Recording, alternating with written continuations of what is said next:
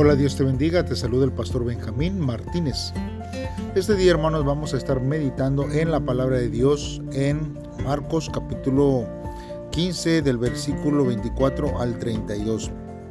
Como título, este devocional lleva Siervo Sufriente.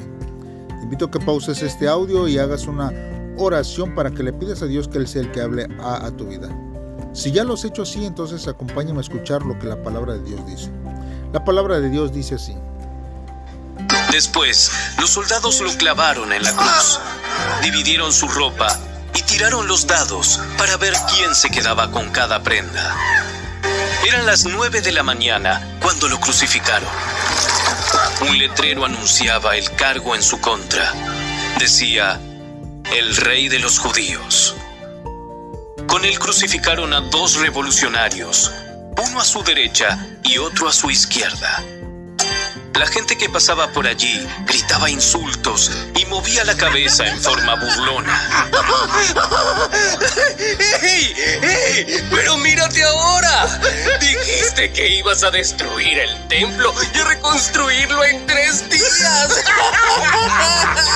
Muy bien, sálvate a ti mismo y bájate de la cruz. Los principales sacerdotes y los maestros de la ley religiosa también se burlaban de Jesús. Salvó a otros, pero no puede salvarse a sí mismo. Que este Mesías, este rey de Israel, baje de la cruz para que podamos verlo y creerle.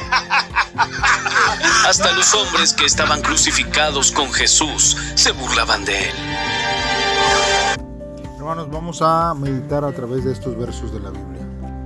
Mire, hermano, eh, nosotros eh, podemos ver que los soldados, hermanos, echaron suertes para decidir eh, cuán o cuál ropa de Jesús se quedaría cada, cada uno, hermanos. Los soldados romanos tenían el derecho de conservar la ropa de los crucificados. Y este acto, hermanos, se hizo que se cumpliera en la profecía que se pone ahí, hermanos, en el libro de los Salmos, capítulo 22, versículo 18. Dice ahí, hermanos, repartieron entre sí mis vestidos y sobre mi ropa echaron suertes. Hermanos, la crucifixión era una terrible y temible y vergonzosa forma, hermanos, de morir.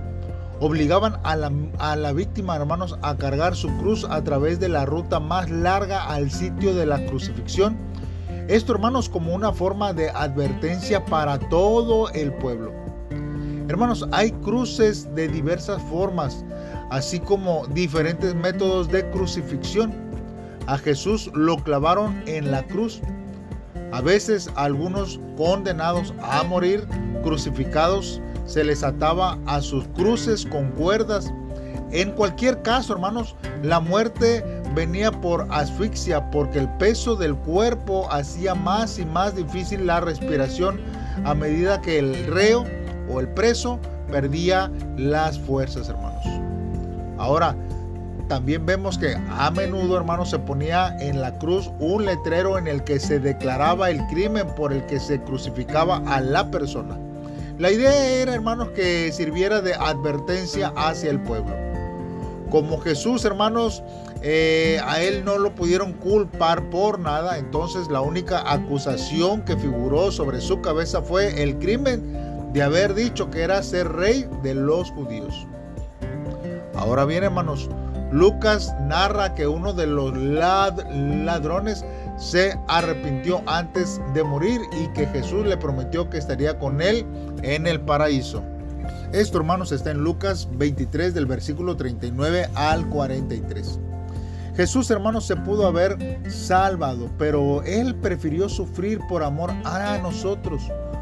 Pudo haber elegido no sufrir ni ser humillado en la forma que Él lo fue pudo haber dado muerte a todos los que se mofaban de él, hermanos, pero él soportó el sufrimiento porque ama aún a sus enemigos.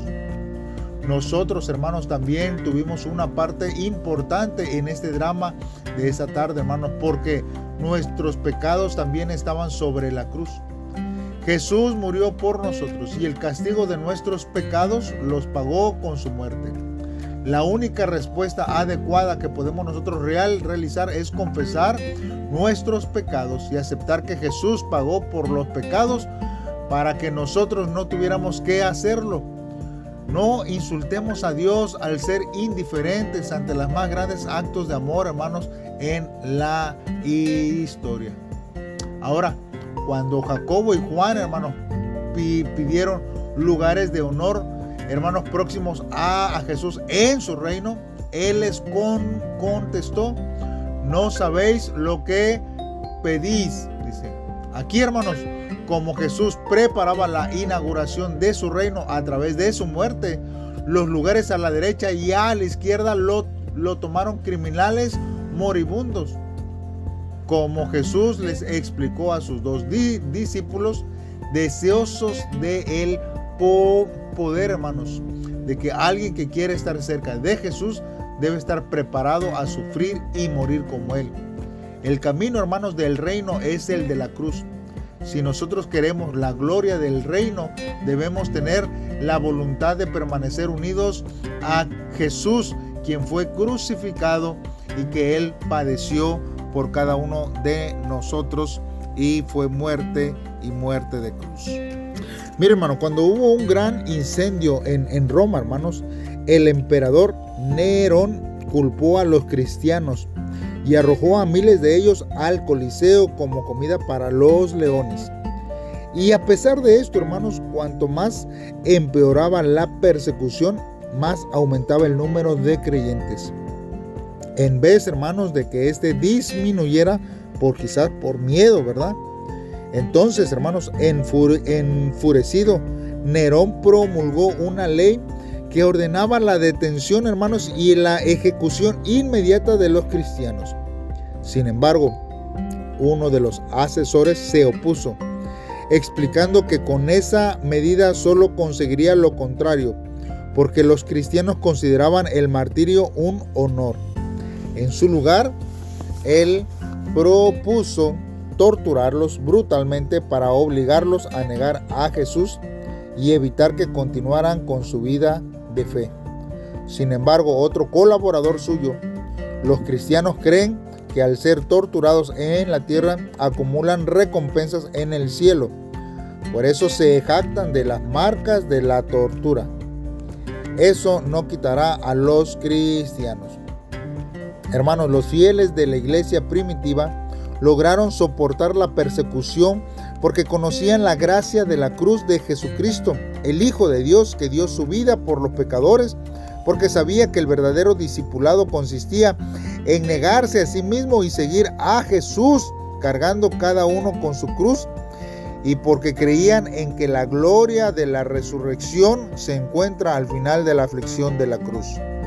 El verdadero ganador, hermanos, es quien se arrodilla ante la cruz y no ante el poder del mundo como el emperador Nerón, hermanos. Por eso nosotros tenemos que en las aflicciones, en las adversidades, tenemos que dar gracias a Dios y apegarnos más a nuestro Salvador, que es el que ha dado su vida por cada uno de nosotros. En este día, hermanos, en este devocional, debemos de reflexionar por lo menos en dos cosas. Primero, hermanos, buscamos a Jesús que es la, verdad y no solamente los beneficios temporales, porque cuando nosotros solamente buscamos los puros beneficios, seguramente, hermanos, nosotros veremos que eso no nos ayuda a bien hacia nuestra vida. Por eso, hermanos, nosotros tenemos que ser guiados por Dios en todo tiempo y no solamente estar en los caminos de Dios por lo que Él nos da, sino por lo que quién es Él. También debemos de preguntarnos a través de este devocional, ¿por qué injurían al Señor que está en una aflicción extrema? Hermanos, hay algunos que todavía en este tiempo se burlan y dicen eh, que Él no es el Hijo de Dios y toda la aflicción y el sacrificio que él padeció, lo ignoran y no lo valoran. Hermanos, que nosotros podamos valorar el sacrificio y vivir, hermanos, eh, guiados a través del el Espíritu Santo para que Él sea el que nos lleve a los caminos que nos convienen y que son los mejores para nuestra vida. ¿Por qué no hacemos una oración a Dios? Padre, en esta hora te damos gracias Dios porque tú has sido bueno, porque tú has sido grande, porque tú has sido maravilloso en nuestra vida. Señor, tú nos has puesto, Señor, resistencia a alguna, Señor. Y como tú no, no lo has hecho y te has entregado a la muerte por amor a, tu pueblo, es escogido, Señor. Hoy recordaremos la aflicción y el padecimiento que has tenido que soportar para concedernos la salvación y confesar con denuedo que Jesús es el Cristo en medio de un mundo lleno de incredulidad. Señor, te pedimos, Señor, que tú nos ayudes a que en los momentos de dificultad podamos soportar y que nosotros, Señor, te sigamos no por lo que tú nos das, Señor, sino porque tú nos amas y porque reconocemos que no hay otro Dios como tú. Gracias, gracias Dios por tu gran amor. En el nombre de Cristo Jesús te lo pedimos Dios. Amén. Muy bien hermano, nos escuchamos entonces mañana en un devocional más. Saludos y bendiciones.